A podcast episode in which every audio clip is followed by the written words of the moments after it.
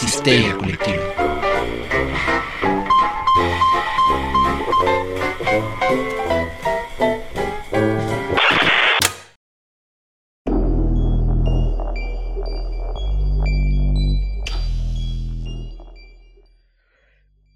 ¿Cómo dice? Esto es Histeria Colectiva, el programa donde Fernando Santamaría, el Dr. Abraham y Ricardo Medina se sientan alrededor del círculo de invocación para abrir la caja de Pandora y volarse la tapa de los sesos platicando sobre ficción, magia, ocultismo, casos supernaturales, literatura y todo lo que tenga que ver con la cultura del horror. Buenos días, buenas tardes, buenas noches.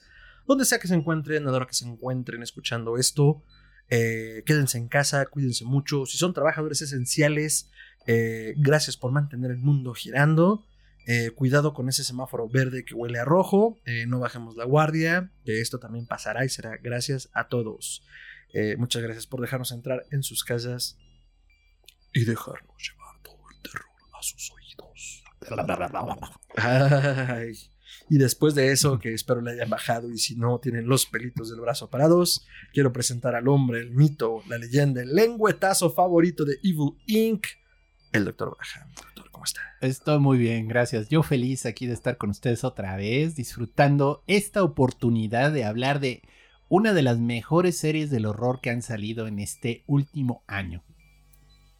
Pero claro que por su pollo que sí, eh, ya hablaremos, ya veremos por qué decimos esto. Digo, no será que somos fans hardcore del horror, pero antes de que pasemos a ello, quiero presentar a la barba más tupida del norponiente de la ciudad, que eh, me acaba de dejar en ridículo porque ya se la rasuró.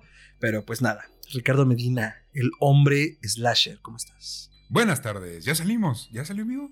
no, no sé. Si ya ah. salió, qué bueno, y si no, no saben, no saben de qué hablamos. Se atoró. Está. Está por salir. Buenas tardes, qué gusto estar aquí para decirles cómo están mal y yo estoy bien. No es cierto, pero un poco sí. Entonces, eh, emocionado, estoy emocionado. La verdad es que sí, llevo esperando hacer esto como un mes. Entonces, ya quiero. Fácil, fácil. Ya te iba a salir un grano en la lengua, ¿no? Una perrilla en el ojo. Eh, yo soy Fernando Santamaría y con mucho gusto les doy la bienvenida al piso 33 de Evil Inc. Eh, es un portal interdimensional, a veces es el 666, a veces es el 33. Lo importante es que están aquí con nosotros y llegaron a nuestras manos. No se pierdan en el ascensor porque no nos hacemos responsables. Y pues nada, hoy vamos a hablar de otra reseñoña deliciosa, doctor. ¿Qué reseña hay en la caja de Pandora? En la caja de Pandora, esta noche, día, tarde, crepúsculo, ocaso, amanecer. No sabemos en qué momento temporal estamos viviendo por la magia del podcast. 30 monedas.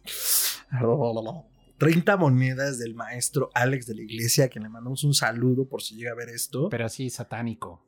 Merol, rolero. Sí. 30 eh, monedas, estrenada en 2020, entrando por la puerta grande en el Festival de Sitges, que para que no lo sepa es el festival más importante a nivel global de ciencia ficción y se celebra en Barcelona cada año. Eh, su logo es un changuito. Oye, pero fue el primer episodio, ¿cómo lo exhibió? Porque sí, normalmente es un poquito largo. en CGS cuando exhiben series, exhiben el primer episodio. Uy, que es buenísimo. Sí, ha de haber tenido así aplauso de pie de todo el mundo, ¿no? Sí, a ver, entonces 30 monedas justamente eh, empieza como una gran historia en un pequeño pueblo, donde de repente eh, cosas sobrenaturales eh, pasan. Perdón, es que iba a spoilear durísimo y esta es la parte. No, pero, pero hace un chiste en la serie varias veces de que este es el maldito culo del mundo. O sea, aquí no pasa nada. Y de repente pasa, todo. Entonces, eh, a nosotros nos mantiene fascinados porque desde el minuto uno empieza con la vara altísima, altísima, altísima, altísima. Para algunos de nosotros se sostiene, para otros se cae en los cinco minutos del final, los últimos cinco minutos del episodio final. Para otros, definitivamente no cumple. Para mí, personalmente, es una joya. Doctor, 30 monedas. Bueno, a ver, primero, la Alex de la Iglesia es un director que yo la verdad estimo mucho. No lo conozco personalmente, pero es como si fuera un gran, gran amigo, porque la verdad me ha hecho llorar, me ha hecho reír a carcajadas, como poca gente lo ha logrado. Eh, con, pues precisamente, El Día de la Bestia, que es una película que yo así tengo el DVD y se lo empujo a la gente, así de, velo, porque lo tienes que ver. ¿Pero por dónde? Eh, ve dónde quepa. El punto es, este, Es una gran película, El Día de la Bestia, y tiene ecos del Día de la Bestia para los que están tratando de entender de qué trata, ¿no? Alex de la Iglesia es un director muy irreverente, maneja humor negro, slash gore, slash bastante macabro. O sea, tiene esta serie tiene sus momentos de ay Nanyuken, tiene sus momentos de soltarte a reír a carcajadas de no, no es posible, ¿qué más viene? Y tiene sus momentos de que de plano dices, hijos, ya no sé qué más puede pasar aquí, porque ya esto ya se está descontrolando. Esto se está descontrolando, padre. Eh, eh, referencia del Día de la Bestia, una gran película. Si no la han visto, véanla. Ya la reseñamos, ¿no? No. ¿No hemos reseñado el Día de la Bestia? No, no hemos reseñado el Día de la Bestia. Híjole, vergüenza y desolación a mí y a mi vaca y a mi familia, caray.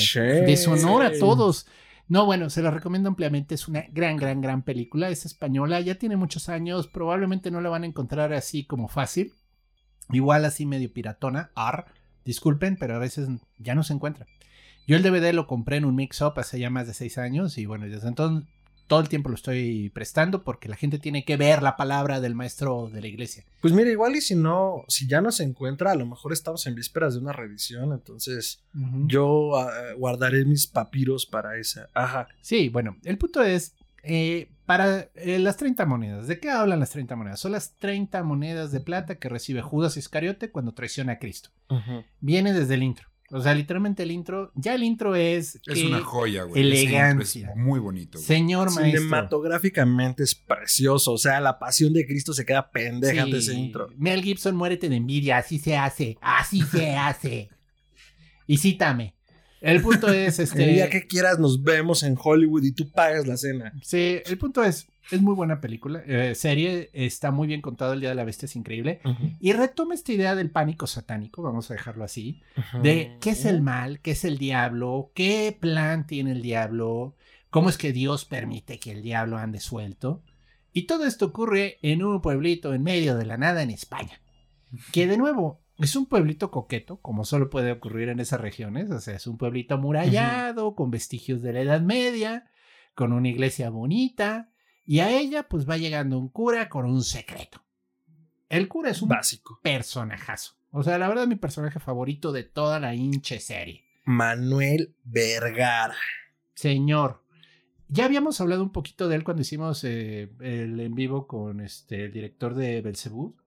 Con Emilio Portes. Emilio Portes, él hizo el comentario de que el cura de 30 monedas le daba aires del cura de su, de su película. Sí, eh, recordemos brevemente que en Belzebub, eh, Tobin Bell, eh, que podrá recordar sobre todo por la saga de Saw, el Jigsaw, actúa en la película de Emilio Portes y él es un cura que está versado en magia negra, pero justo por la actitud y lo que sabe que tiene que hacer porque tiene que luchar contra todo para cumplir la misión divina pues más bien parece un antagonista. O sea, tiene este porte de, de, agente secreto de la CIA, ni bueno ni malo, gris, ¿no? Pues aquí está este cura que parece mercenario, eh, Rambo, slash, este cobra dispuesto duro de matar. Pelón y barbado y, tatuado. Y le gusta el box y es rudo boxeando. El punto es, bueno, llega el cura poco convencional, al pueblo muy convencional y tradicional, y todo se viene cuesta abajo. Digo, el pueblo ya tenía sus secretitos, eso es cierto. Como cualquier pueblo. Pero de que comienzan a pasar cosas bien raras, comienzan a pasar cosas bien raras. Y todo está relacionado con, pues, estas conspiración hacia gran escala, las 30 monedas de Judas y pues el final de los tiempos y la venida del anticristo. Pues eh, creo, creo, que estás viendo mucho el Día de la Bestia en 30 monedas, pero sí, básicamente. Ricardo, 30 monedas. Ay, güey, no seas mamón. Voy a empezar diciendo que Fer me la vendió precioso. Y es que. Es que es preciosa. En papel, la historia, güey, está increíble. O sea, es. A ver, eh, como dijo el doctor, eh, sin spoilers y sinopsis, nada más. Es una conspiración que te habla del otro lado, ¿no? Del de, lado negro de la moneda, basándose en este simbolismo eh, bíblico Increíble. El episodio 1, no sean mamones. 10 de 10, güey. Yo lo vi y dije, ¿qué pedo, güey? Ah, ¿Sabes qué? Hasta me acuerdo que cuando empezó, los primeros 5 minutos le escribí a Fer y dije, güey, empieza así, así, así. Sí, güey. No seas mamón, güey. ¿Qué pedo? O sea, increíble. Y luego, honestamente, para mí, a partir del episodio 2, cae en picada. Eh, la historia es muy buena, güey. O sea, realmente a quien se le ocurrió está increíble. A mí caen en- dentro de la cubeta de increíble idea, pésimamente ejecutada.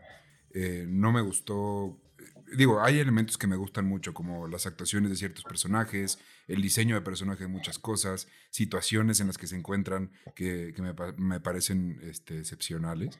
Pero la verdad es que no, o sea, la línea que se sigue, cómo se presenta la historia, eh, no, no me gustó. Y ya para el final y el último episodio dije, güey, no solo cayó al piso, sino que escarbaron para todavía caer más bajo, güey. O O sea, como la verdad es que el primer episodio me puso la vara altísima y dije, güey, esto qué pedo va a ser brutal. Y luego, no, no lo logró para mí. Entonces, Así como el coyote dejó la marca en el piso, ¿no? Y siguió cayendo. sí. Buena referencia, buena referencia. Sí, entonces, pues, eh, esa es a grandes rasgos mi opinión. Sin spoilers, porque para... Sí, ahorita nos descosemos. Ahorita nos descosemos a gusto. Ok, para mí 30 monedas está en el Olimpo de lo hecho, de lo que se está haciendo y de lo que se hará en cuanto a horror. Me parece una serie tremendamente lograda. Sí, o sea, voy de acuerdo en que el primer episodio dejó una vara altísima y muy difícilmente le igualaron los demás, pero para mí la caída no fue exagerada ni de cerca. Creo que es una historia per- perfectamente desarrollada en el sentido de lo que quería hacer Alex de la Iglesia y que tiene un aire de juego de rol a lo que eh, entraremos más adelante y creo que Gerardo con su expertise eh, de tantos años en el juego de rol es la persona correcta para hablar de eso, no yo. Pero bueno, 30 monedas para mí que justo juegue esta parte donde más allá del bien y del mal, eh, de como esta visión eh, antagonista de que el mal debe de existir para que el bien también perviva y no solo eso, sino que hay gente dedicada a eso, que en este caso es la secta cainita, no estoy spoileando nada en realidad, o sea, son los elementos que utiliza Alex, y que sean las reliquias que representan aquello que le ha dado dolor a Cristo, eh, como parte de su ideario colectivo para poder hacer su misión de hacer el mal, me parece brutal. O sea, me parece maravilloso cómo lo maneja, sobre todo porque además el terror español tiene algo, que es a lo que no estamos acostumbrados de este lado del océano.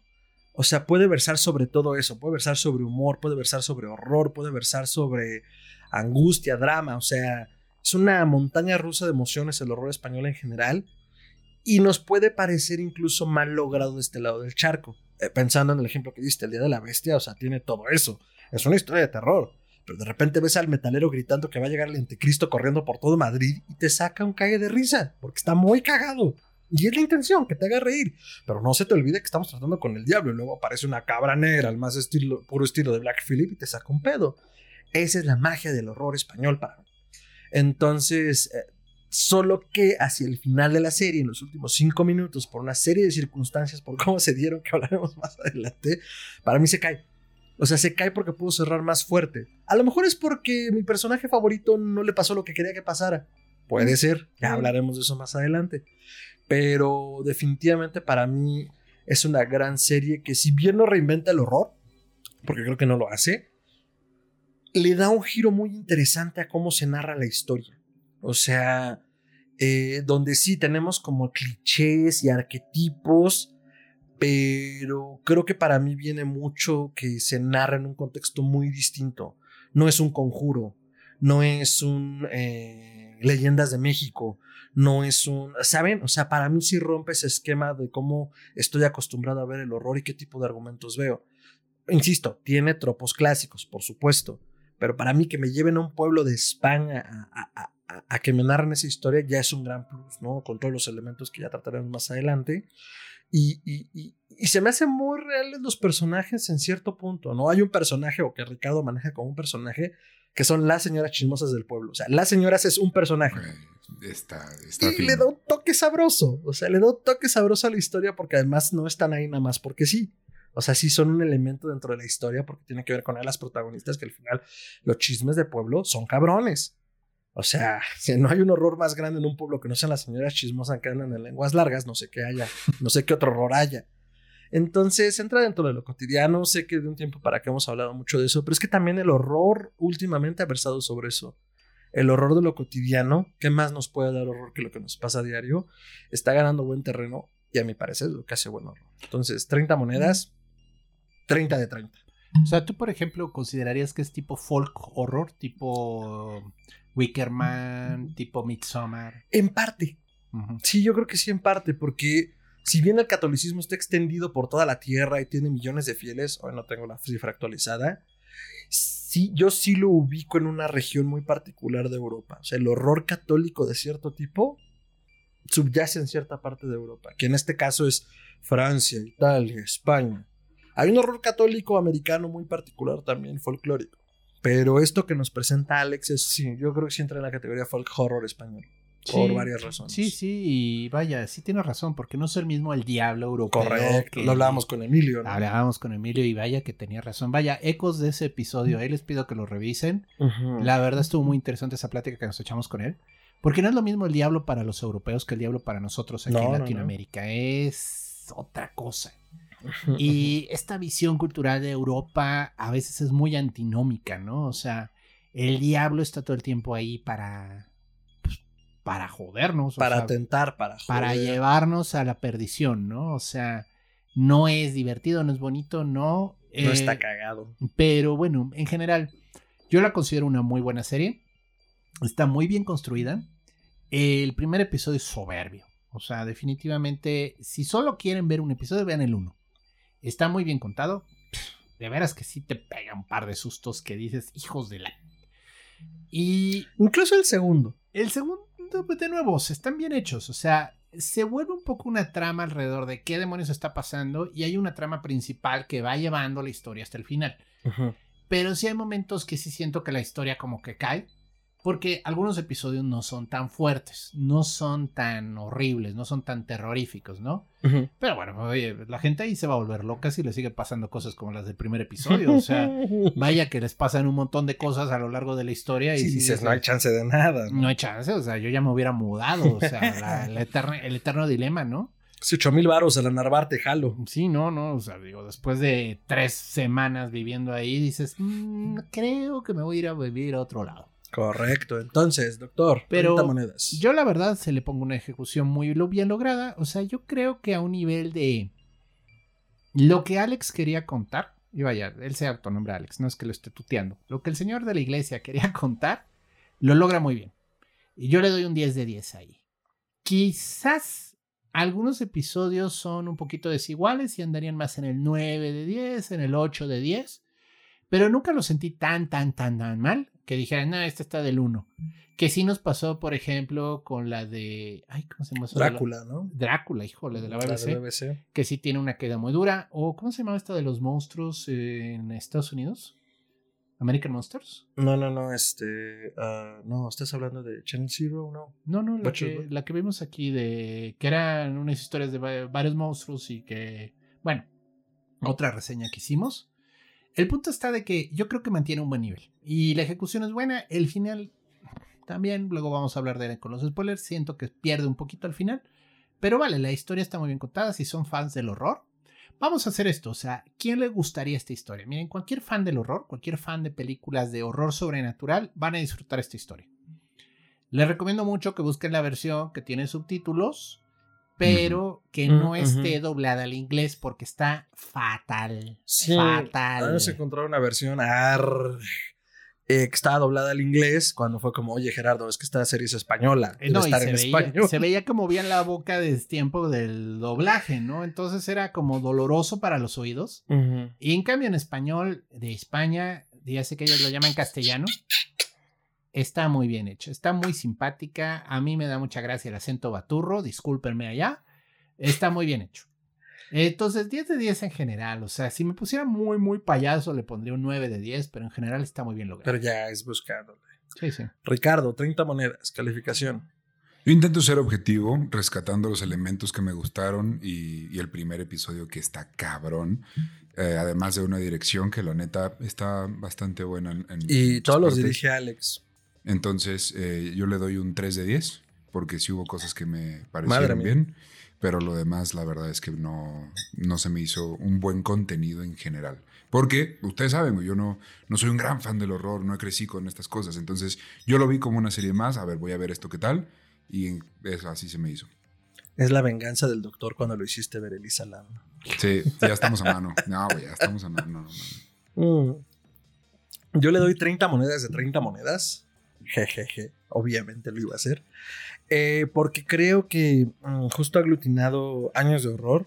Lo ha hecho maravillosamente de la mano de HBO Europa. Entonces, estamos viendo que El doctor le como que sacudió Ah, es que el hay, una, hay una Hay- mosca hay parada en la pared. me estaba molestando. Entonces, este, eh, para mí es brutal lo que hace porque es una síntesis. Fíjate, no lo había visto así hasta ahorita que lo estabas diciendo. Es una síntesis del horror en los últimos 25, 30 años, donde se ve a un Alex tremendamente maduro y que Sí. dice, ¿sabes qué? Voy a armar una serie de horror y va a ser de esto y ¡pum! La avienta con un argumento sólido, con una idea muy, eh, muy particular sobre lo que quiere hablar. En este caso, lo religioso, lo católico, el bien y el mal, eh, Judas, las reliquias, el poder que tiene el mal en la tierra. O sea, tiene un trasfondo filosófico importante, que si bien a lo mejor se pierde o, o pareciera que se pierde con, con la parte del horror y del exploitation, eh, pues ahí está. O sea, la motivación es que existe una secta llamada los cainitas que van a hacer lo que tengan que hacer para hacer el mal, porque esa es su misión. Si Judas tuvo que traicionar a Cristo para que cumpliera su misión divina, los cainitas van a hacer todo el mal que puedan en el mundo para que el bien prevalezca. Una visión torcida, tremenda, con las que podrían estar de acuerdo, ¿no? Eso ya es otra plática. Pero a mí me encanta justo que existe una serie alrededor de esto. Entonces, 30 monedas de plata de 30. Se lleva los 8 episodios de la primera temporada de 30 monedas, porque además ya anunciaron que va a haber segunda. Oh, por No, Dios. Y aunque el final, insisto, fue como, los cliffhangers no me encantaron, eh, yo sí la espero con muchas ganas. Entonces, eh, con eso termina nuestra primera parte de reseña sin spoilers. Eh, doctor, sus redes. Me pueden encontrar en Twitter como chuntaromelquisedec, esto es arroba chuntarome. Dense una vuelta por ahí, es donde más participación tengo. Me pueden luego buscar en Facebook como a Gerardo Braham, pero en realidad en donde más estoy es en Twitter. Entonces dense una vuelta, vale mucho la pena. Comparto memes de gatitos, vale la pena. Ricardo, redes. Arroba Tiranosaurio Rix en Ah. Twitter e Instagram. Ahí vamos a estar eh, compartiendo de eh, otras series, otras películas y un poquito de lo que está en mi cabecita. Entonces vayan a darse una roqueada por allá. Excelente. A mí me pueden encontrar como arroba mantrasaya, eso es con I la tiene y doble al final, arroba mantrasaya en Twitter y en Instagram. Ay, perdón. Mm. En Facebook, como facebook.com diagonal mantrasaya, igual con I la tiene y doble al final. Y van a encontrar todo lo que yo comparto sobre horror, memes, experiencias secretos X, los Simpsons, eh, festivales, películas, eh, reseñas, lanzamientos. Pues yo trato de compartir en todas estas redes pues todo lo que pueda pasar interesante. También comparto mucho lo que ando leyendo de horror, porque nos andamos reactivando en la literatura. Eh, y pues nada, eh, mándanos un mensaje directo para cualquier eh, añadido comentario, sugerencia de tema, de reseña, de lo que ustedes gusten a historia colectiva podcast gmail.com. Y a todas nuestras redes eh, nos encuentran en, en Instagram como podcast.histeria, en Twitter como podcast histeria, en Facebook como facebook.com diagonal podcast histeria. Y pues ahí pueden compartirnos todo lo que gusten. ¿Qué? ¿Cómo se llama la obra? Eh, no sé, güey. no sé, tú sabes. Eh, eh, nos pueden encontrar en cualquier red con este logo. Compartimos todas nuestras redes. Ya saben, en Spotify, Google Podcast, Apple, este, Himalaya y en cualquier plataforma grande de podcasting. Si no hemos llegado a ella, avísanos para ver qué podemos hacer y que pueda llegar todo el terror a sus oídos. Y comenzamos nuestra reseña con spoilers. Spoilers. Spoilers. Spoiler alert. 30 monedas 2020. Alex de la Iglesia. Eh, si ya se había hecho todo lo que se podía hacer de horror, eh, llega Alex y nos dice: Quítate que ahí te voy. Traigo esta idea brutal. Hubo un tweet que yo leí justo después de que se estrenó en Sitges y decía algún usuario, le preguntaba a Alex: Oye, pero es que hay algo de rolero en esto. ¿Estás manejándolo por bloques como en juego de rol? A lo que Alex contestó elocuentemente. "Shh". Eh, hacía alusión vagamente de que tenía que ver con eso. Porque es importante pensar que puede ser como un juego rolero 30 monedas, doctor. Bueno, mira, para comenzar, eh, de hecho el tweet le preguntaban que si tenía alguna relación a un nivel de universo de juego de rol con el Día de la Bestia. Ah. Y él decía que el Día de la Bestia era solo una aventura, un one shot, Ah. y que 30 monedas era este, una campaña en el mismo universo. Mm, mm, mm. Wow, wow, wow. ¿Me estás diciendo que el Día de la Bestia y 30 monedas comparten universo? Lo más probable es que sí en la mente torcida de Alex de la Iglesia. ¡Qué O multiverso. maravilla! Sí, me quieres decir que hay un multiverso. Sí, bueno. El punto es que, bueno, que es un juego de rol para nuestros fans que quizás no sepan. Un juego de rol es un juego en el que tú tomas un personaje e interpretas su papel. Es como un poquito interpretación libre, aunque hay reglas. O sea, obviamente si tu personaje es un guerrero, no puede lanzar magia, ¿no? Y si tu personaje es el mago, pues no le conviene agarrar la espada porque no va a durar un segundo. Sí, te estoy viendo a ti, Gandalf. Todos sabemos que eras un guerrero. Nadie engañas, eres un guerrero con túnica. Quiero que vean en este momento la cara de Ricardo. La está poniendo en pantalla porque, hijo mano. Hijo mano.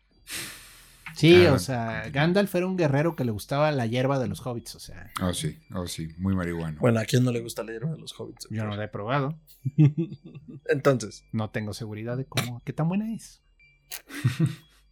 Además, no, no usan rastas y no hablan como jamaiquinos, así que no estoy seguro.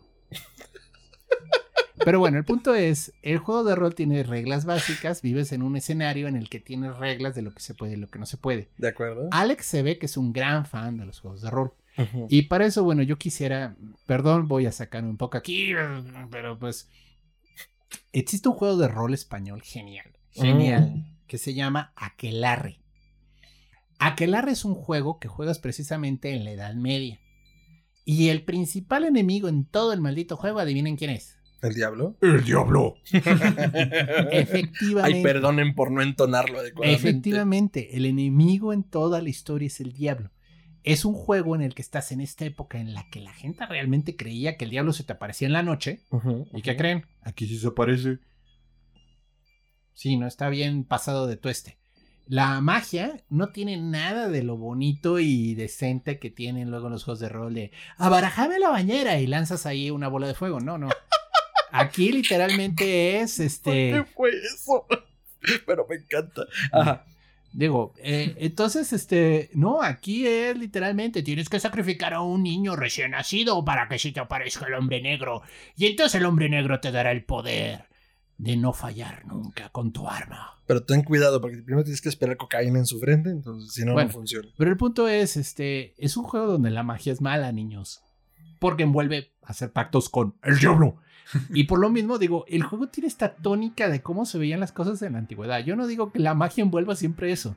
Lo que pasa es que en el escenario del juego de rol de Aquelarre sí es un verdadero riesgo perder tu alma. No es cuento si la pierdes. Y no es bonito cuando la pierdes. Música triste de bad ending en un juego de rol. Estoy poniendo una marca en el audio para ponerla ahora sí de verdad. Entonces, bueno, el punto es, bueno, entonces deja pongo cara triste de quien acaba de perder, eh, después de jugar 72 horas un juego de rol y se da cuenta que se logró el final malo. Es que también usted, doctor, la campaña horrible. No, me, me pasó en Silent Hill, no mames. Nadie, nadie me dijo que tenía que cuidar las pinches balas, o sea, entonces llega al final y maldito demonio, no lo podías bajar más que escopetazos. Doctor, es un survival horror. No sé qué esperabas. Eh, Resident Evil sobran las balas, mano. No sé qué survival horror juegues, pero bueno. Bueno, Ajá. el punto es, este, bueno, disculpen nuestros debrayes. Eh, 30 monedas está muy basada en esta idea de la campaña de rol. Entonces, en las campañas de rol lo que tienes es un enemigo que está arriba, que es muy malo y obviamente es el diablo. Pero debajo del diablo están sus agentes y los agentes son los que están trabajando activamente para lograr algún propósito nefasto, porque nadie entiende. Y pues todo el rollo aquí alrededor de esta historia es las malditas 30 monedas con las que Judas traicionó a Cristo. Por las que jodas. Pero aquí yo tengo mi personal opinión en todo este tema. Cuando estás viendo el intro, y vaya, fíjense en el intro, está genial. En Puta el, joya. en el puro intro, Jesús voltea a ver a Judas y está riéndose a carcajadas cuando lo voltea a ver. O sea, literalmente le dice, Got you, perdedor, caíste en la trampa, lero, lero. No, yo quiero citar otra obra titánica y épica, una epopeya en cuanto a las películas de Semana Santa se refiere. Jesucristo Superestrella. O sea, el planteamiento. No, en serio, en serio, Yo en pensé que ibas a decir la última tentación de Cristo. También, que pero- es la película en la que Judas se vuelve el protagonista. No, a ver, a ver, vamos por partes. Yo voy a hablar de la ¿Dijo el Jesús? Superestrella y tú vas a hablar de la última tentación. En Jesucristo Eh, Superestrella, el musical, o sea, el ¿Tú de gran- cuál hablas, Rich? Yo creo que voy a hablar de Noche de Paz, una caricatura que salió en 2003. Bien, bien. Eh, En. Jesucristo Superestrella, to- to- todo el pedo del musical, Judas es reclamándole a Cristo. What's the boss? Tell me what's happening. What's the boss? Tell me what's happening. No, o sea, Sí. la, la onda de Judas es que todo el tiempo le está reclamando, güey, ¿por qué estás haciendo esto? Te demanda demasiada energía. O sea, la gente no va a entender. No tiene caso que anuncies la salvación de este modo. Debe de haber otra forma. Y hacia el final, hacia la traición, o sea, le dice, güey, ¿por qué me haces hacer esto? O sea, ¿por qué tengo yo que ser el vehículo de, de tu plan si al final el que va a dar la salvación eres tú? O sea, a mí me estás sacrificando. Y eso es el misterio de Judas, que de nuevo, esto es una versión nueva de cómo se ven las cosas, pero al final de cuentas la moraleja es, Judas quizás fue el discípulo que más amó a Cristo. Y que Cristo más amó también. El más leal. Quizás Juan lo amaba perdidamente, pero nunca lo iba a traicionar. Lo amaba tanto que no lo iba a traicionar. No, más bien lo amaba del modo que no lo iba a traicionar, pero Judas lo amaba lo suficiente. Para entender que era necesario traicionarlo. Correcto. Y ese es lo duro. Y esto es historia colectiva, teología 101.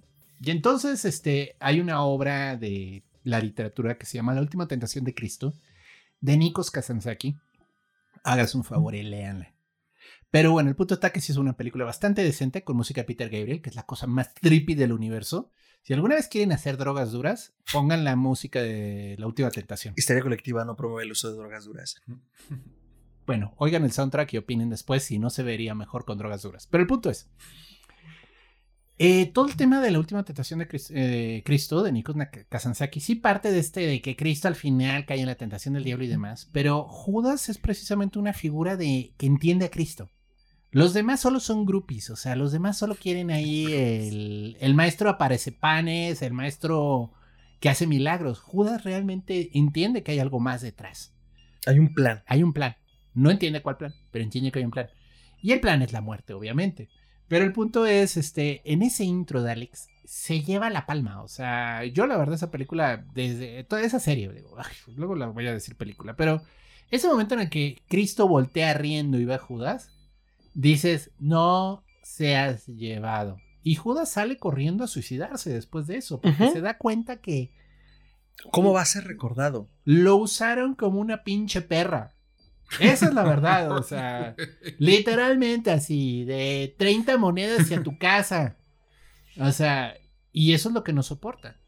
Y bueno, y luego esa toma de los legionarios con los estandartes con símbolos mágicos está Uy. impresionante. O sea, Que eso me lo hizo notar el doctor en toda su infinita sapiencia. sí, están, es un, es un corto de No mames, es más, vamos, vamos a hacer esto. Habla de, los estandartes y van a estar apareciendo aquí en pantalla. Creo Mm. que sí vale la pena. Si están en Spotify, corran a YouTube. Sí, bueno, el punto está que están los estandartes y están los legionarios ondeándolos. Ujú. Y hay un momento en el que la escena cambia y los legionarios tienen los ojos en blanco como Deadites de Evil Dead. O sea, como posesos, vaya. Y tienen los estandartes, pero en vez de ser estandartes romanos, son símbolos de grimorios. O sea, tienes ahí la firma de Anael, el espíritu de Venus y de diferentes entidades. Entonces le mete todo este rollo macabro, esotérico, mágico. Y así comienza. Así, literalmente. Oye. ¿Hay alguna simbología detrás de.? Porque sale un, un cráneo de un animal que no, no identifique si era un caballo o, o que era- o tenía cuernos, no me acuerdo, pero sale, sale cráneo de un animal. No, no tengo idea de qué caballo ni qué animal es, pero bueno, un Ok. cráneo, Igual hay que verlo. un cráneo, la muerte. La muerte que te pela la mazorca. No. Pero bueno, el punto es, este comienza entonces el primer episodio, primera sesión de la recesión de rol, literalmente. Y entonces bienvenidos al pueblo de San José de las Pepitas, población, no me importa. Y tenemos ahí a los cinco protagonistas principales, que es el cura, el alcalde, que es muy simpático el alcalde, Híjole. su esposa, Híjole. la veterinaria, que es la amante, Eh, ¿Qué es la manzana en discordia que se convierte en la amante? y el loquito del pueblo. Ok, para irles poniendo nombre. La veterinaria es Elena. El alcalde es Paco. La esposa del alcalde es Merche. Eh, el padre es Manuel Vergara, que ya lo habíamos mencionado. ¿Y a ¿Quién más mencionaste ahorita? El loquito. Ah, este. eh, eh, Antonio. Antonio. Antonio, el, el- pues sí, el indigente y loco Sí. del pueblo. Y entonces comenzamos con el episodio 1, que vamos a meternos a duro en el episodio 1 y luego ya medio brincamos a los demás que sí hubo cosas que nos gustaron y que no nos gustaron. Ujú. Y entonces pues de repente llaman al alcalde que también tiene que ver con la planta de No, güey, producción. espera, perdón por interrumpirte, pero es que a mí me sacó de pedo. No abre así, güey. Abre con un cabrón Ujú. soltando Ah, sí. cuetazos en un banco. que, que- que entra al banco, ¿verdad? No la bóveda. O sea. Y con una puro- cara de loco que qué pedo con este güey? Pero Y aparte lo- tiene y lo una llenan manera de muy bala. extraña de seleccionar a quién mata, güey, porque no mata a dos guardias, pero luego a todo mundo sí. Y, dices, ¿qué pedo, güey? Estoy viendo John Oye, Wick. perdón, Ricardo, ¿creíste en Morelia de Felipe Calderón 2006? ¿Por qué dijiste cuetazos, güey? sí, eso estuvo bien de pueblo, ¿eh? Oigan, Sí. eh, antes de que continuemos, solo quiero decirles que hay un gato en la cabina. Continuemos. Tenemos un gato en la cabina, pero todo Es la- está bien. Es la, el gato- La productora general. Es la productora general Sí, que sí, está sí. supervisando que no la reguemos. Y, y me tapa. Por No. supuesto que me tapa, no me van a ver. Y bueno, y tenemos, pero la gata está mejor que Fer. Entonces, este, Me siento muy ofendido, pero lo voy a tomar. güey, está pachoncita. Encuadre la gata. Entonces, doctor. Perdón, pero mil veces tu gata que tú, ¿eh? No, no voy a negarlo. Eh, entonces sí, tienes razón. Comienza además puro estilo haste así de, Qué de, Misión. Imposible. Un loco entra a un- una bóveda, como en Suiza. Este saca de una bóveda de seguridad unas una moneda. Una. En el camino de salida se lleva balas, como si fuera del 2 por 1 Y cuando ya se sube al coche, digo, porque él así no lo detiene nada, parece el Terminator. Ujú. Y ya cuando sale, se sube un coche y en el coche hay un sacerdote que le quita un medallón y en ese instante, ¡plac! Que eso se me hizo muy Hellboy, ese, ese eh, no sé, artefacto, reliquia, como lo quieras ver, de... de no, no creo que lo haya revivido, porque luego vemos bien cómo está el, el- ese pedo, pero de, te, te poseo de cierto, de cierto Te modo. posee y te da invulnerabilidad. No, no te da invulnerabilidad, hace que no te duelan las cosas, pero que te vas a morir, te vas a morir. Eventualmente, sí, No sería no se una invulnerabilidad no, momentánea. eventualmente los matan, o sea, Ah, ok, ya. sí pasa en otro episodio. Eh, el punto está que entonces, bueno, llegamos al pueblo de San José de las Pepitas, que por cierto no sé cómo se llama el pueblo, pero bueno, era un lugar en medio de la nada en España.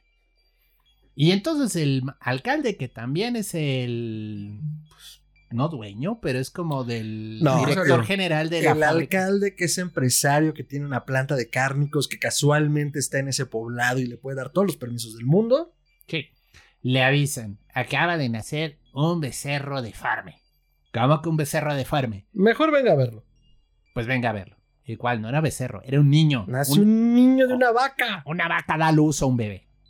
Y bueno, pues obviamente comienza la, la mente racional a decir, no, no, no, aquí me lo cambiaron, este, quieren generar un escándalo, quieren este, acabar en los periódicos. Escándalo. Es ¿Quieren- un escándalo. quieren acabar en los periódicos, este, no, no, no, tú no digas nada, ¿no? Y entonces el niño se lo dan a la señora, que parece muy amable. No. Y bueno, obviamente la veterinaria estaba envuelta porque pues había nacido el becerro. La veterinaria pues sí dice... Es eh, ella la que lo recibe, Elena. Sí, es joder, esto no está nada bien y esto no está nada normal. Acto siguiente, Acto siguiente, pues van a ver al cura. porque obviamente vas a ver al cura. Y el cura pues tiene su intro golpeando un costal de arena súper rudo, lleno de tatuajes en la espalda. Que hay pa- pausa, güey. Wow. Chinga tu madre, que cab... Wow. Con Qué la momento de barba, presentar, pelón, ¿no? Mamado. Dices, güey, Fumando. ¿este es el padre? ¿O, o es, es el, el nuevo John Wick? O sea, qué pedo, güey. Está increíble ese John Wick versión española. Muy bien, muy bien interpretado Sí, hasta eso. el intro además genial. Y pues el cura, pues lo primero que hace es decirle, están pendejos, aquí no hay nada, ¿no? Te cambiaron al niño.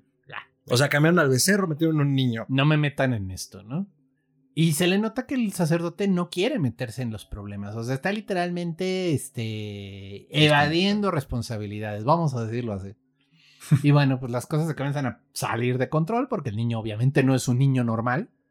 Y hay una escena que a mí sí me pegó un susto, así literalmente ensucié el calzón del pedo que me sacó. en el que Elena va a ver a la señora para No ver cómo seas va el niño. pinche mamón, güey. Yo no he sentido este miedo en mi puta vida. Y en ese momento les escribí en el grupo, chinguen a su madre por hacerme ver Ah, esto. sí, y en mayúsculas. O sea, nos No estabas mames. gritando, güey. Es que eh. Era un bebé recién nacido, no tenía ni un día de nacido. Y de repente ella preguntándole a la señora, oye, ¿cómo está su bebé? Y pinche madre ya de unos 50 con cara como de homúnculo raro. Ahí está bien. Tal cual, un homúnculo. Sí, sí, sí. Y güey, no sé, no sé, eh, eh, como que en algún punto se siente medio stop eh, motion, pero no. No sé qué efecto, para, para hacer el efecto del niño. Nah, era un enano con látex. Sí, Ah, ok. sí, yo creo que sí. Ajá, O sea, sí, eh, un era un Ewok rasurado. O sea, eso fue lo que le pusieron. Gerardo. ¿Qué?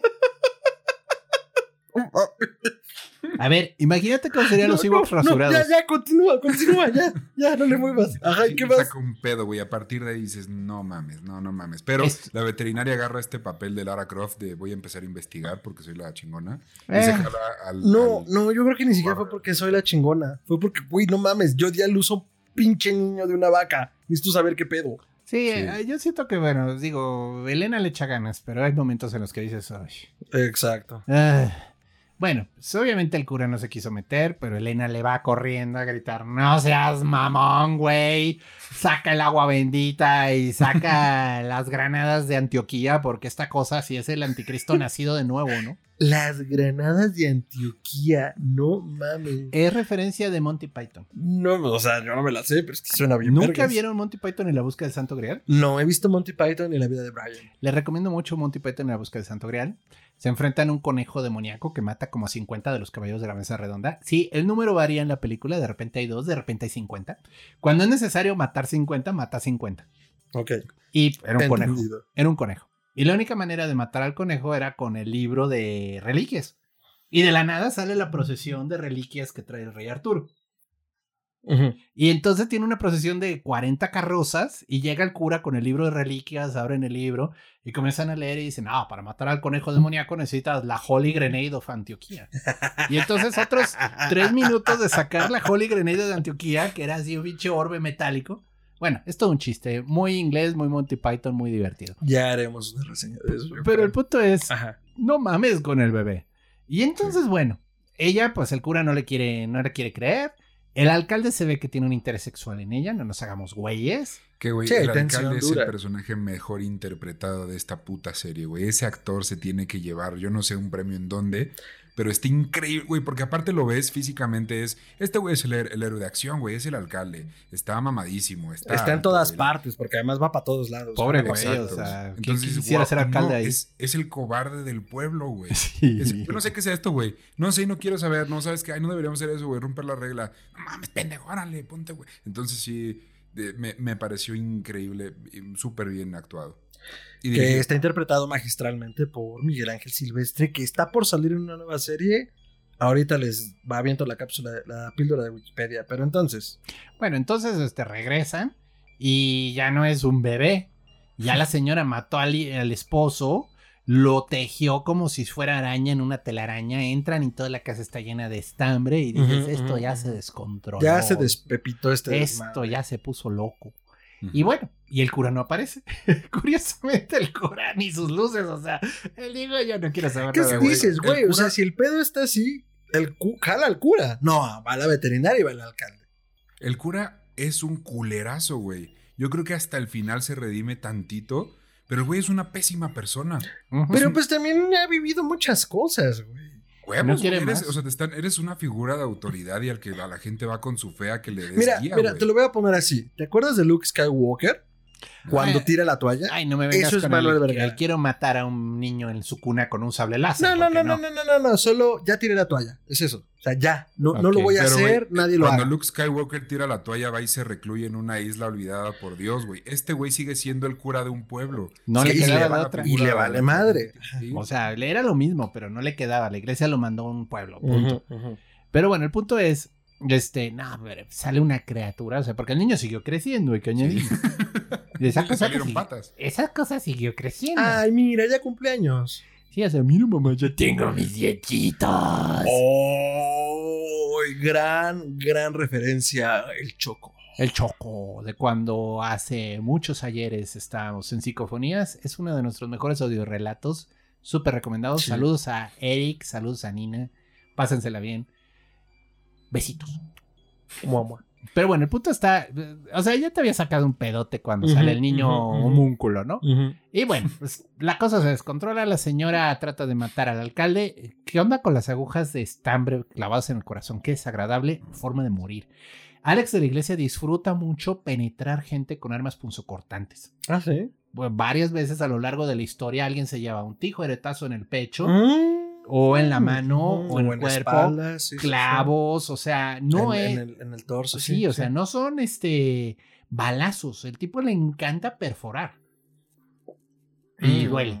Pues duele. es que hay algo muy primitivo en eso. No, Sí, y sí duele un chingo. Pero bueno, el punto está. Agarran a la señora, por fin llegan los gendarmes, que no sé dónde estaban dormidos. Pero lo bueno es que el alcalde tiene vara alta con la policía y los hace llegar a la casa de la señora, la arrestan. Y llega el niño a rescatar a la mamá, ¿no? Pero el niño ya es un pinche monstruo de como. Porque además la mamá tiene un pinche fetiche ahí de alambre Sí, tejido. con el que controla al niño, madre Ajá. mía, sí es cierto. Y entonces, bueno, les, les cae la cosa en la iglesia. Y la mujer está por poquito, Elena, por poquito se muere. O sea, a manos de la pinche entidad malévola esa. Y, güey, la cosa esa está. La vi y dije, güey, esto está medio Guillermo del Toro. O sea, está muy cool. Está muy bien diseñada. Da un chingo de miedo. Y esa estoy sí casi seguro que, que de algún modo se hizo un tipo stop motion para la Sí. animación. Sí, porque Ah, de repente se hace como rara, como un, como un muñeco. Sí, imposible de hacer de otro modo. chido. Y bueno, y por fin lo logran vencer, destruyendo el fetiche. Y dices, ¿qué demonios estoy viendo? No, güey, no sé. O sea, se mete a la alcantarilla, ¿no? Y sí, se no desaparece la- de y nunca Sí, vuelve a salir. Nunca vuelve a salir. Yo pensaba que iba a volver a salir. Yo también me imaginé que nos iba a dar una visita después. Pero el punto está que, bueno, en todo esto, Elena descubre que el padre tiene, Un secreto. perdón, no una, no dos. Tiene como 40 armas automáticas guardadas en un cuarto secreto. Atrás de un altar. atrás de un altar. O sea, que Batman y que el avispón verde, o sea, jala una cadena detrás del altar y se abre. Ah, y- güey, que va a ser un paréntesis, el peor puto personaje de esta serie, que es el loco del pueblo, que es una buena idea, pero está pésimamente ejecutada. Este güey, ¿Tú crees? no ¿Por sabes qué? bien qué pedo, medio te quieren explicar que trae algo detrás y que, eh, bueno, pues siempre ha crecido ayudado ¿Sabes? por la gente Yo, del yo creo pueblo. que solo es el loco. O sea, como está el, es el loco y vive en la periferia de la realidad, eh, pues es susceptible para ser mangoneado por quien sea. Ujú. Pero, Pero, es el bueno. protagonismo, güey. O sea, acaba ¿Tú siendo crees? como este ente que está en todo, pero no, y que Es un sabe poco todo, como pero no. el entonces- recurso, el recurso de cuando el director quiere decir algo, lo dice a través de sus labios y de ese modo justifica que le llegue la información a los protagonistas, ¿no? Ok, entonces como, es como un medio de este narrador omnisciente. Sí, es el idiota sabio, ¿no? Pero es el Mm. idiota que sabe más que todos, pero no dice todo porque es idiota. Y no se entiende que sepa tanto porque pues también es idiota. Ah, es lo que dice Rich. Y entonces, este, cuando no sé qué hacer, de repente el loco le dice, oiga, pero es que tiene que hacer esto. Y, oh, sorpresa, es la solución para resolver todo el problema. ya, ya les O luego no, no sabes bien de qué lado, pues ya se, se mangonea, pero luego no, y el interés personal. Entonces, como que no, no. Ya, Güey, sí le sigo. El sí episodio sigo. 1 fue mi único pero. Todo lo demás, y, ay, güey, wow. Wow, pinches wow. Y cierra súper bien porque al final Elena descubre esta moneda que además el padre se la regala, güey. Te digo que es un culero, güey. Es un pendejo. No, yo creo que no. No pensaba que fuera a ser tan grande todo el desmadre. Ah, Bueno, ah, porque no sí. sabía, tiene razón. No Sí, sabía enteramente qué era, pero, o sea, güey, o sea, le dejó ahí el pinche fetiche maldito. Y, y bueno, ya con, bueno, ahí termina el primer episodio, en el que todos coincidimos que es bueno. que es brutal. Es que increíble. Es una vara altísima. Ok, perfecto. Hasta ahí vamos bien, ¿no? Y entonces, bueno, ya corte, comienza, continúa la serie y comenzamos entonces a ver más eventos sobrenaturales en el pueblo, desde unos adolescentes jugando a la Ouija, Ouija que de repente ¡puf! se desaparece una de ellas en el más puro estilo, ¿qué demonios me acaba de pasar aquí? La bruja de Blair. Y luego regresa la adolescente y está posesa y bueno, pasan mil cosas. Y, y bueno, personalmente, yo creo que no podemos ponernos a hablar de todo. A mí el episodio que me encantó es el del espejo. El del Uh, mundo no detrás del espejo mames. está muy bien logrado. Y me Porque- pedo, ¿eh? Sí, porque además eh, juegan con la idea de lo que está ocurriendo. Dice, ay, no, bueno, entonces le va a decir cosas. No, ni madres. El reflejo detrás del espejo le tenía mala voluntad al cura y lo secuestra. Y antes de que te des cuenta, el cura del espejo se sale Y anda predicando. Y levanta moviendo. el pinche pueblo en contra de la veterinaria porque sabe que tiene la moneda, no sabe dónde. Y todo el pinche pueblo va y le quema la clínica veterinaria a la señora. Es O un sea, cagadero. pero está genial la escena, o sea, está genial el cómo mueve a todos. El pánico satánico que hablabas. Sí. Mientras Elena y ay, el alcalde se meten al espejo. Paco. a- Paco se meten al espejo a rescatar al cura porque se dan cuenta que algo está mal. Y detrás del espejo es este mundo de cuartos enormes, Correcto. lleno de ventanas. Un universo oculto, ¿no? Sí, y cada ventana es un espejo que da a otro lado. Da a otro país, a otra ciudad. Sí, a mí se me hizo. Un gran recurso narrativo, la neta. Y bueno, obviamente llegan al final de la sala y encuentran un cónclave de cardenales satánicos, porque no hay otra manera de llamarlos. Anticardenales. Anticardenales, justo. Anticardenales. que son cardenales católicos, pero que es una conspiración dentro de la iglesia católica Ajá, ajá. Y que quieren eh, traer al fin del mundo, quieren provocar el fin del mundo y, Y traer al nos- diablo. Y Bueno, no, no, no dicen tal cual queremos el fin del mundo. Sabemos que quieren hacer el mal. No, pero solo- Hasta entonces no nos dicen cómo ah, queremos traer a Satán a la tierra. digo, lo dicen No. después, pero quieren instaurar al antipapa. Ajá. Ajá. Y entonces, y, y empiezas a entender que las cosas raras que están pasando vienen desde las sombras, que- donde estos güeyes están ocultos. Y Literalmente. organiza- organizan este pedo. Mi punto es, si se hubieran quedado con esa narrativa de queremos espantar a este güey para que nos devuelva la moneda, para que entonces... Perfecto, güey. Hubiera estado increíble y no hubiera, o sea, no hubiera cagado tanto como al final me terminó cagando. Porque dentro de cada episodio hay cosas que en lo personal parecen innecesarias totalmente. El pedo este de los adolescentes no termina diciéndonos nada más que aquí están estos güeyes. Pienso que había mejores maneras de transmitir el mensaje. O sea, no habrías usado Porque- adolescentes, habrías usado a lo mejor otro recurso narrativo.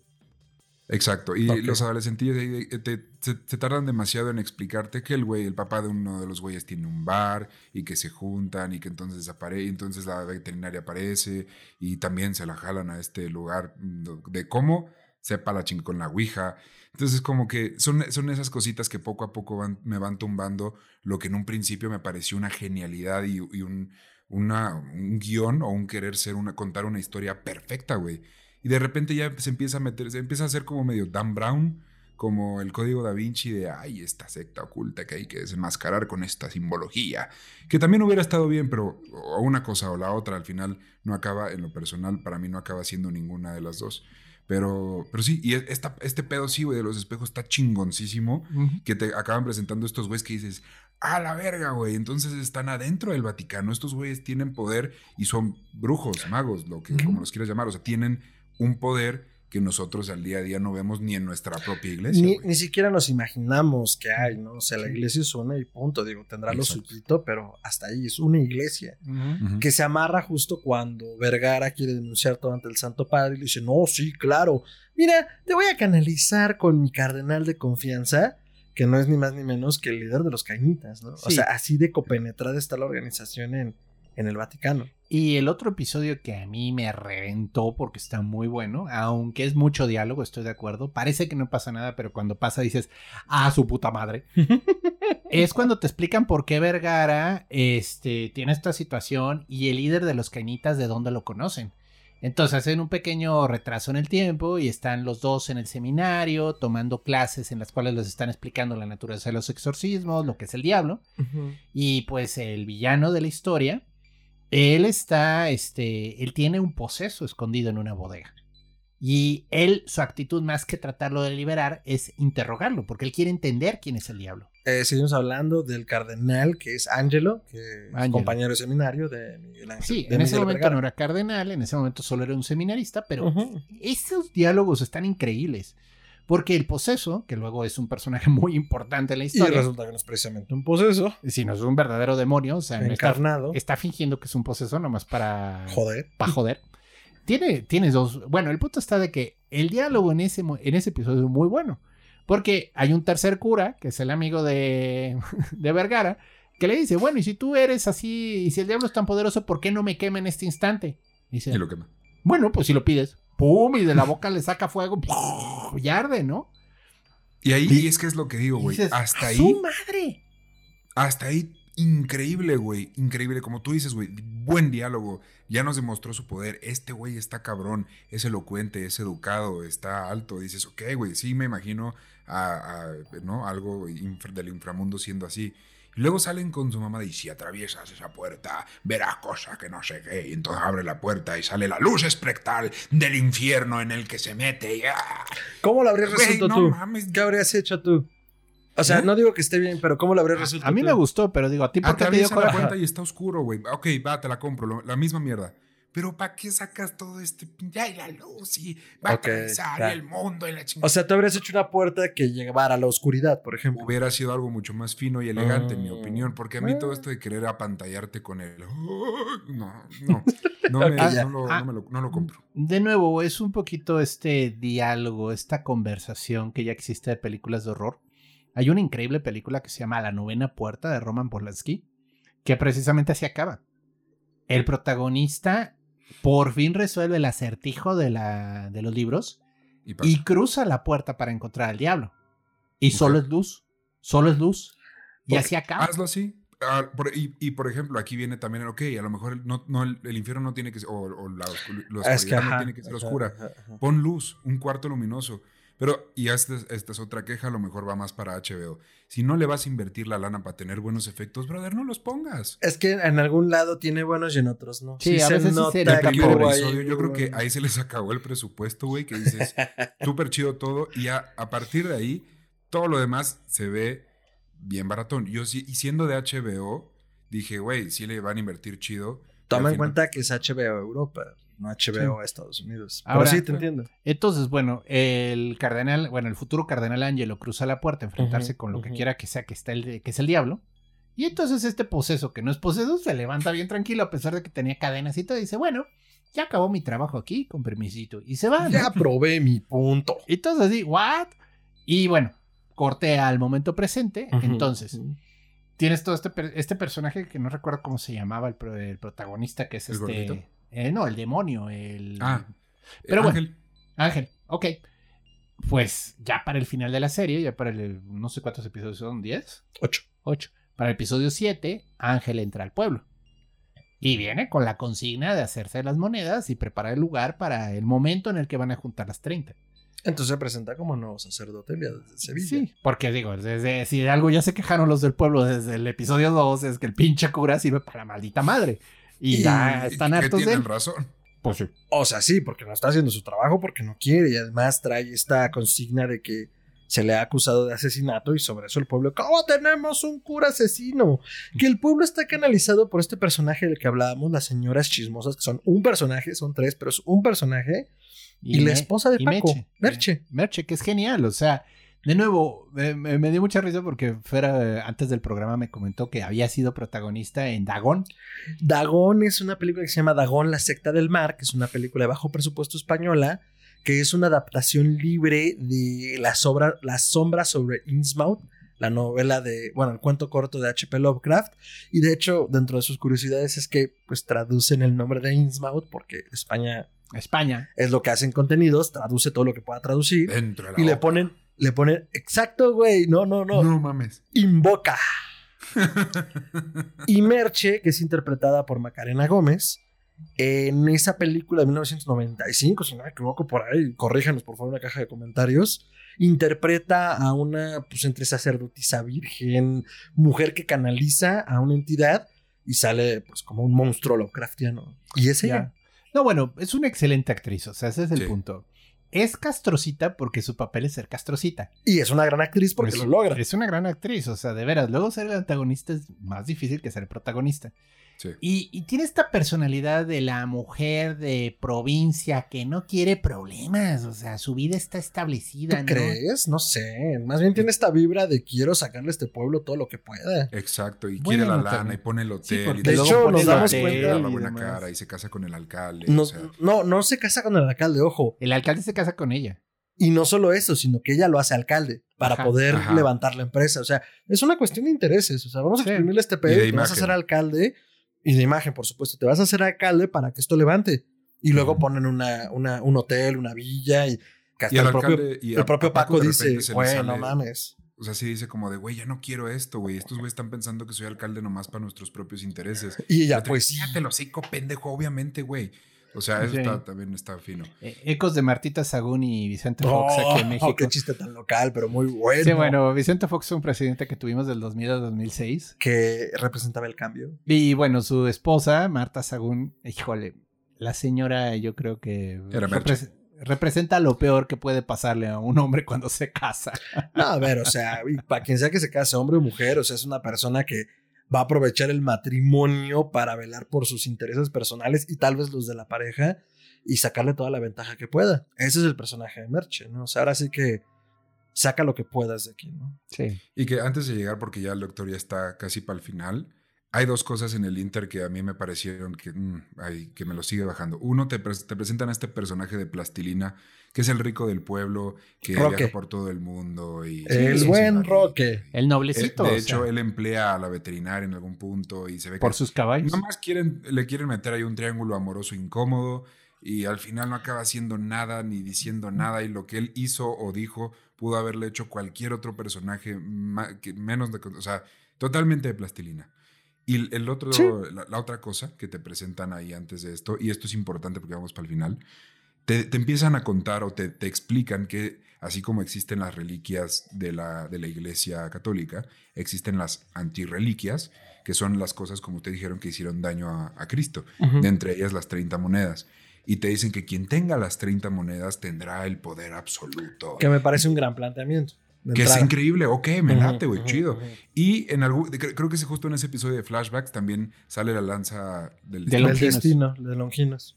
de que justo y el padre Vergara mata a este monstruo súper menso y co- con, esa Estaba misma lanza chido. pésima. Está súper menso, güey. Está súper, el efecto está Pues, terrible. Pero bueno, la mata con él Pero y dices, estaba wow. vergas. No se la queda por pendejo y ya, bueno, ahí la deja, ¿no? Entonces dices, Sí. ok, güey, estas reliquias son para algo. Ahora sí, lo dejo contigo. Y entonces, bueno, entra al pueblo y pues se enfrentan a El Vergara, que digo, para algo tenía tantas pinches metralletas, porque de nuevo, eh, de los todos los episodios no resuelve nada a punta de balazos. O sea, No, es, hasta, realmente. es hasta el final. primero. cuando- En el primero mata Ah, sí, a la sí. señora esa. Sí, sí. no, Pero- y aparte era una bala de salva. Sí, él no dispara, con los posesos no dispara balas de de veras. Descubrió que bastaba el impacto de que creyera que le estabas disparando. Pero bueno, el punto es, ya saca la artillería pesada y Ángel se convierte literalmente en una encarnación de Nyarlathotep. O como lo describen los juegos de rol modernos de la llamada de Tulu. Nyarlathotep, el caos reptante, que es un dios Lovecraftiano menor, que básicamente se puede convertir en lo que sea, y su iteración más famosa dentro del universo Lovecraftiano es el faraón negro, que se supone que gobernó los egipcios hace uy, en el viejo terruño. Y bueno, es una alusión directa, pues, en el momento en el que los nubios gobernaron Egipto. Sí, y vaya, en los manuales del juego de rol, porque de nuevo Alex de la Iglesia nos abrió la puerta diciendo que tenía que ver con juegos de rol. La imagen tradicional de Nyar- Nyarlathotep es así como un ser oscuro, negro, y en vez de rostro tiene un tentáculo, parece como de plastilina en su cara. Y es literalmente en lo que se convierte Ángel, o sea, y no creo que sea casualidad, es un gran guiño a los mitos de Tulu, sin decir, hey, estos mitos de Tulu, guiño, guiño Es solo horror cósmico, ¿no? horror cósmico. Entonces dices, no mames con este pinche ángel, o sea, está bien loco, o sea, no lo vamos a vencer con nada. Porque Eh, descubren que las balas no sirven. Si no te alcanza, no lo pongas, güey. Se Sí, ve les- espantoso. El CGI estuvo un poquito chafa, estoy de acuerdo. O sea, se aprecia el detalle, estuvo muy chido, pero. O sea, ya si nos ponemos técnicos, bueno, o sea, al CGI le falta. Eso es cierto. Y bueno, y a partir de ahí, todo el pueblo se va al infierno, literalmente. Lo Porque que sí entonces- muy chido, ajá. perdón, es que el cura, que este, este monstruo lo carga, se empieza a ver a él mismo dentro de las mil caras que tiene el monstruo.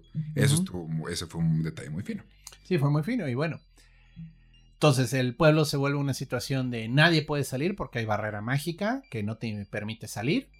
Y pues aquí se va a hacer el aquelarre final, aquí se van a juntar las 30 monedas, ya vienen todos los curas oscuros, ya viene el papa negro, ya viene Pues toda la orden de los caínitas. toda la ¿no? orden de los kenitas aquí a hacer su fiesta. Que creo que sería importante detenernos brevemente en por qué es la orden cainita, por qué utiliza ese elemento. Bueno, de nuevo, mira, los kenitas es una herejía muy antigua y de hecho aquí Alex la toma muy de la periferia. Eh, como la venden en la, en la serie, es que es un grupo de gente que dice, bueno, si todo trabaja bajo el orden cósmico, si Dios es uno y sabe todo y es bueno, ¿por qué permite el mal? Entonces la única explicación lógica en ese argumento es porque el diablo trabaja para Dios. Al final de cuentas no existe el mal. Dios es tan bueno como malo. Son sus caras, ¿no? Entonces realmente yo puedo ser muy malo, ser un verdadero culero, y de todas formas estoy haciendo la obra de Dios. Porque es parte de su plan. Todo es un plan. Entonces yo no me estoy saliendo de la obra al volverme un asesino serial. Simplemente estoy jugando un juego dentro de estos espectros. que- Cumpliendo ese papel, ¿no? Y que cuando te lo cuentan, lo hace muy. O sea, Paco va y le pregunta a Vergara, oye, güey, ¿qué pedo con esto? Y él empieza a explicar, güey, pero como una conversación de, ah, estoy curioso, ah, te lo platico. Perfecto, güey. Estuvo súper bien también. Sí, para variar, Eh, no fue el cuando loco le- del pueblo. Le cuentan el súper, ¿no? Está comprando carne, güey. Le dice, no tienes de lo que me No mames, otro día?" es que me encanta eso porque entonces, y entonces el mal caerá sobre el mundo. Oiga, no tiene chorizo de Pamplona, fíjate que me gusta un cachito y pues dame otro Sí. cachito de Sí. provolone. Oye, el otro día me diste un chorizo bien sabroso, ¿no tendrás más? O sea, Ese juego que hacen entre lo cotidiano ya muchos directores ahora es como, sí, güey, a huevo, o sea, Así pasan las cosas. claro, puedes hablar de líderes sectarios y, y- y- y- y es como si, y entonces por el poder de Mercurio, ay, no mames, el otro día no podía facturar, güey. Así, me- eso me encanta, le da, le da un buen toque. Ajá. Y entonces, bueno, los dos últimos episodios es una situación de sitio, de asedio. Sí, tal cual. Todo el pueblo cae bajo el embrujo del mal, Tal cual. salvo, pues, este, Elena. Elena, la veterinaria, Paco, el alcalde, Paco, el alcalde y el el sacerdote Vergara y ya, Ay, el loquito se salva también, pero... porque loco. Porque loco. Y Merche, de algún modo. Ah, es que están tomando una comunión negra con, con, con Ángel, con Ángelo, el, el- el demonio. No quieren saber con qué se hace la comunión negra, por cierto, chicos. Caraoli, eres tú.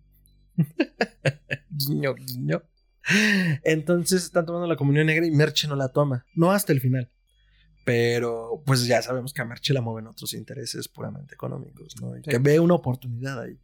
Que ahí va mi otra queja, que a lo mejor es de guion.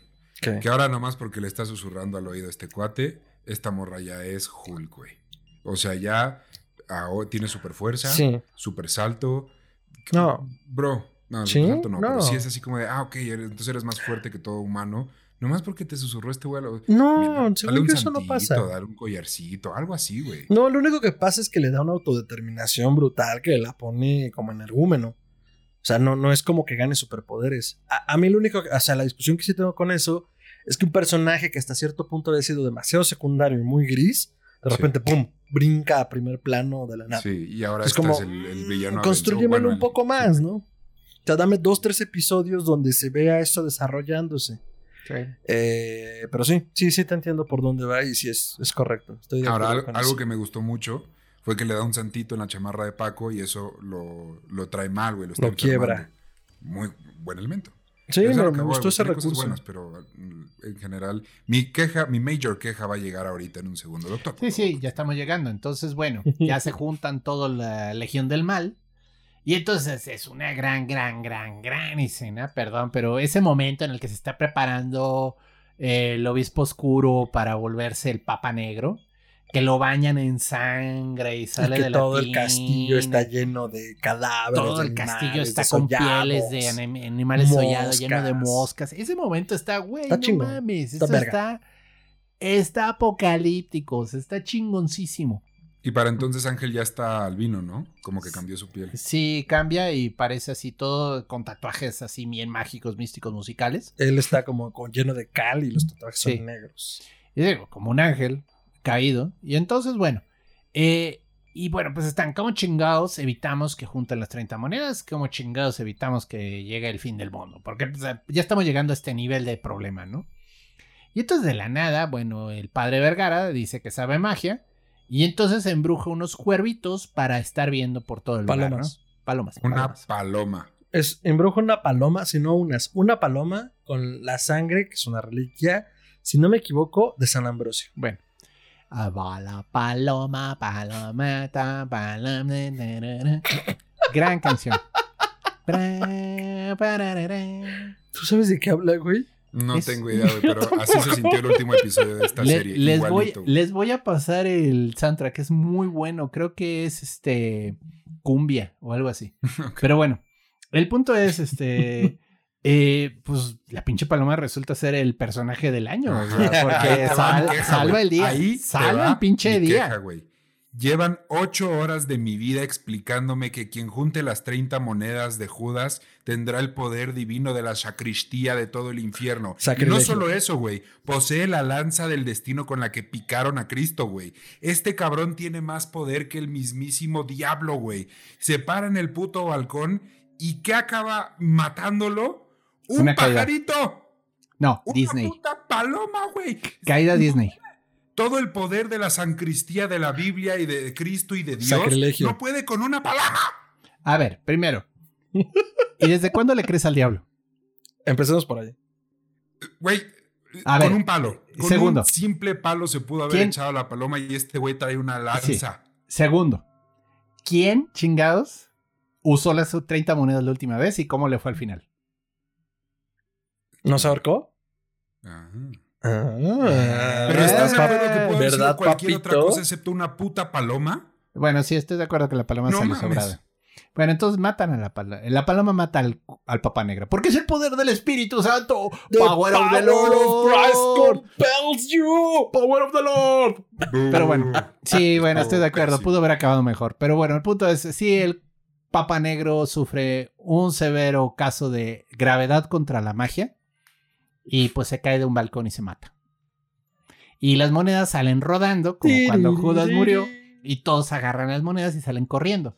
Lo cual se me hizo muy chido. Está Pero chido. el, pero el punto es, ¿quién chingados le cree al diablo? Pues los caenitas. Son los pendejos que le creen, pero todos los demás son, güey, el diablo no cumple, el diablo miente, el diablo se regodea mintiéndote. ¿Tú crees que no se rió a carcajadas cuando se cayó? Sí, seguramente, güey. Pero aún así, es una puta paloma. O sea, ok, lo vas a matar, perfecto. Lo vas a matar. Bueno, no, para ver, la paloma, la paloma lo distrae y Vergara lo tumba. Sí, O sea, si, si vamos a hablar de cómo muere el antipapa es porque Vergara le mete... la vergara. Ahora. No pero, tienes, ver, no tienes derecho a volverte a quejar de mis chistes. Así, en este momento has renunciado a quejarte de cualquier chiste pendejo que haga. Güey, No. tiene atrás a un puto demonio. O sea, Ángel. ese güey escupió ¿Cuándo, cuándo, cuándo te han cumplido? No, güey, no me importa. Fue una paloma y está pésimo, güey. No, no, no, la paloma lo distrae. A ver, pongamos las cosas claras. El diablo no cumple, primero. Ok, y entonces La paloma lo distrajo. un güey al que se le atravesó el corazón con un pinche palo, güey. Eso tal vez podría concedértelo, estoy de acuerdo. No seas mamón, ¿De dónde pues saca los tanates Vergara? Man. Pues que es bien Vergara, o sea, Entrenó para eso toda su vida.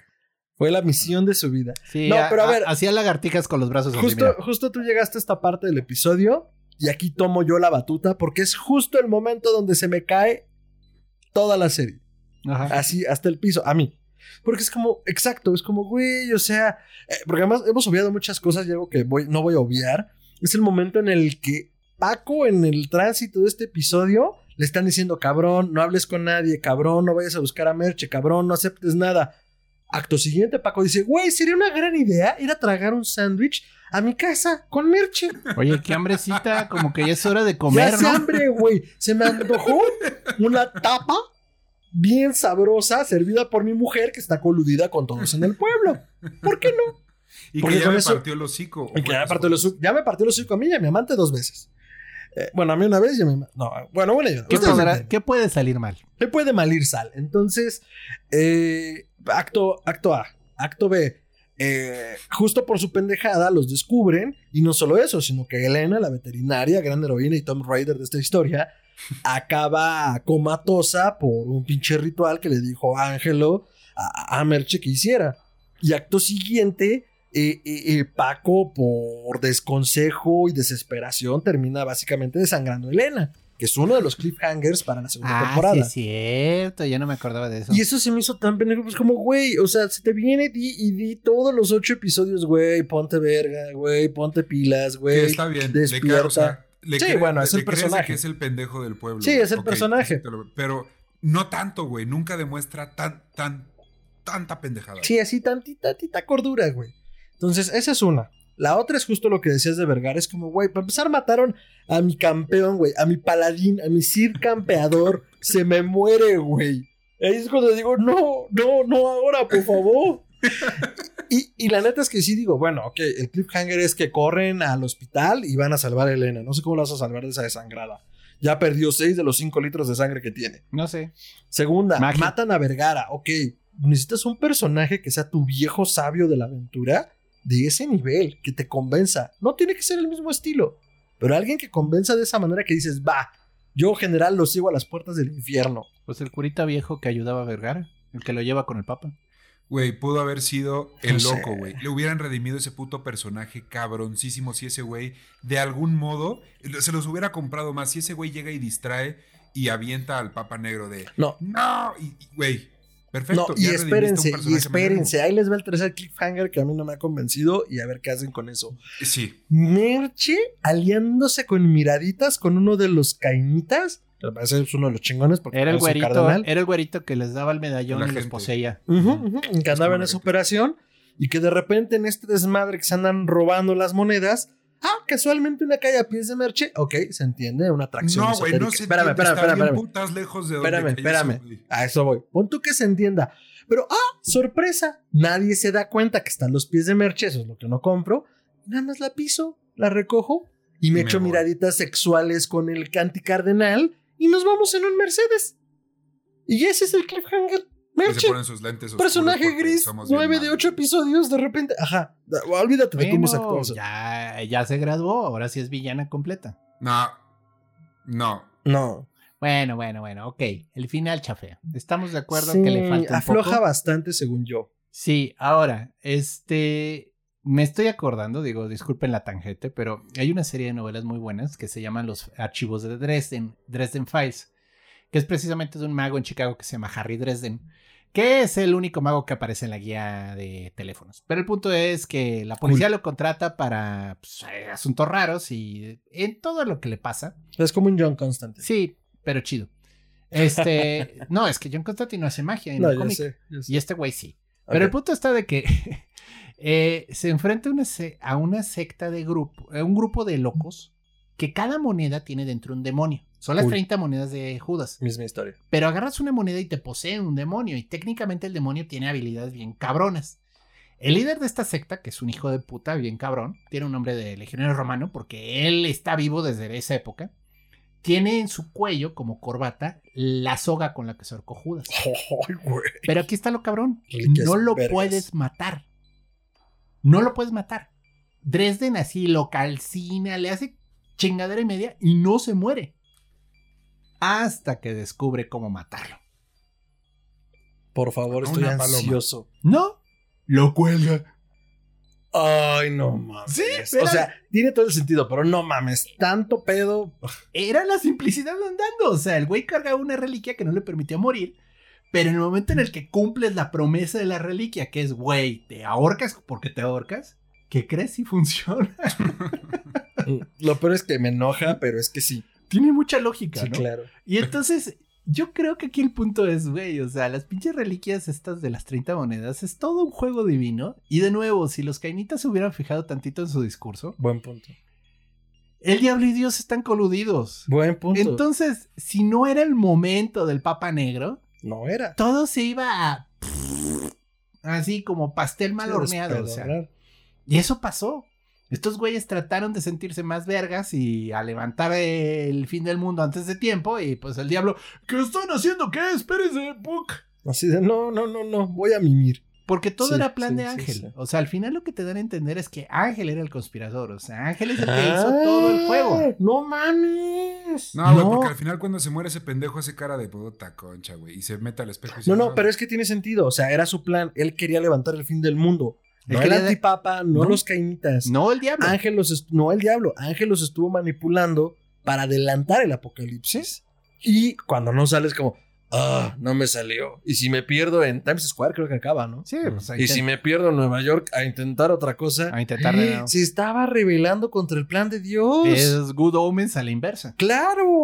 Si no han visto Good Omens, corran también en este momento. Esa sí es una muy buena serie, güey. Es muy simpática.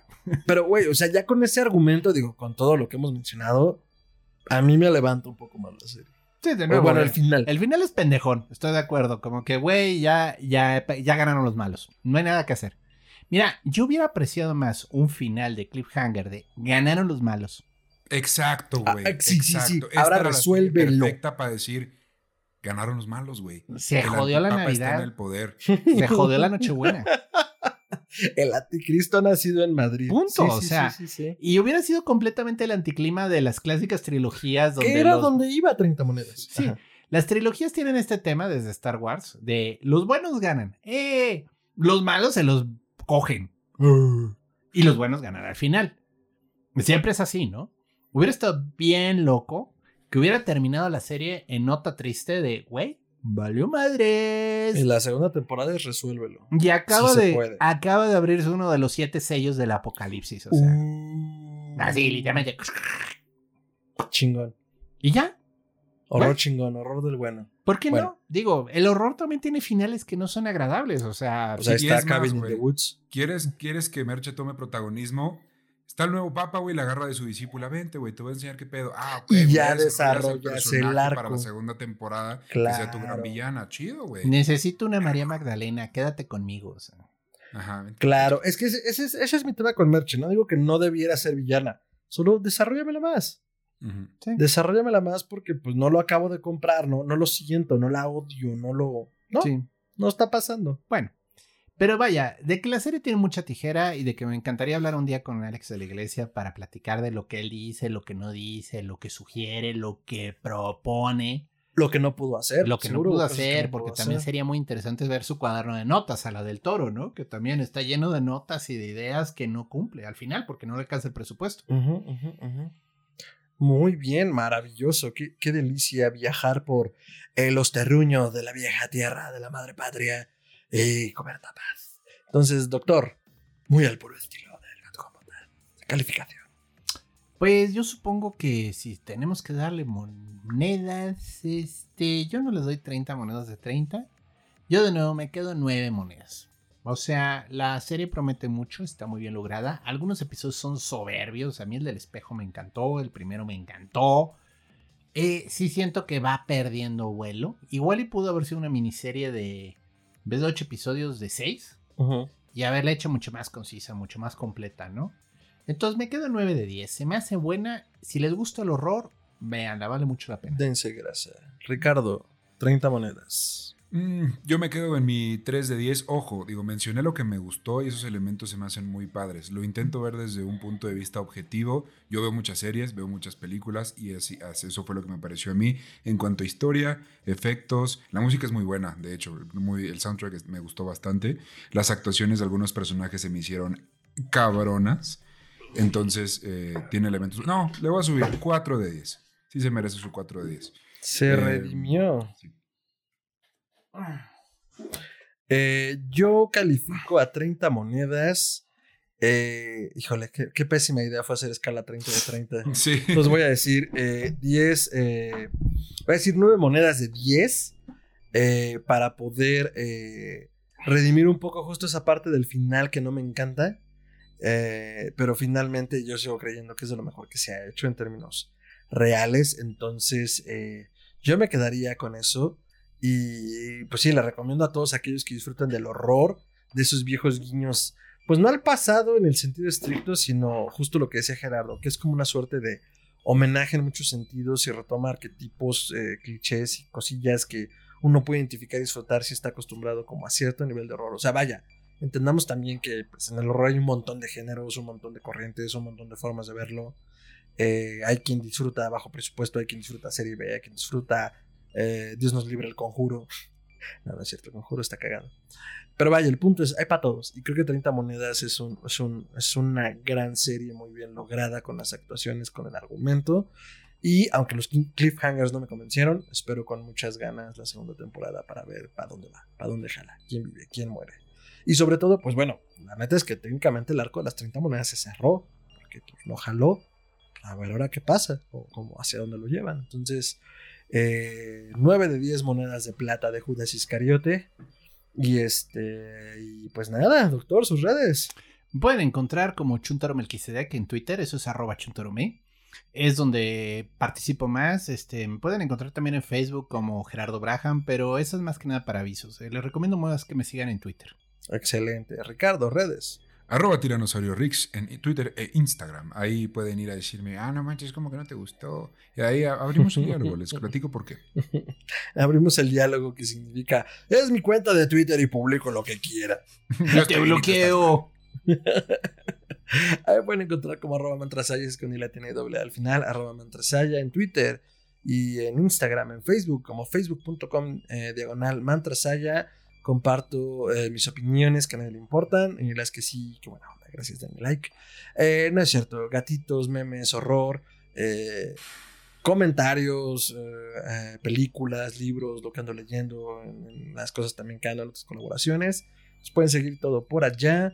Y Histeria Colectiva Podcast la pueden encontrar como facebook.histeria, como facebook.com diagonal podcast histeria, Twitter podcast histeria, Instagram podcast.histeria y en todas las redes sociales como, eh, perdón, en todas las redes de podcasting como Histeria Colectiva Podcast con el logo que tenemos aquí. Y este, pues ya saben, pueden hacernos llegar todos sus comentarios y añadiduras al correo, no, al, perdón, al correo, a nuestras redes, en los comentarios, caja de comentarios, temas, eh, cosas que, consideren que podríamos leer y que sean interesantes para todos, ver, escuchar. Digo, normalmente recibimos series y películas porque es lo que más se consume de forma mediática, pero ya daremos alguna sorpresa con algún libro o alguna otra cosa, videojuego.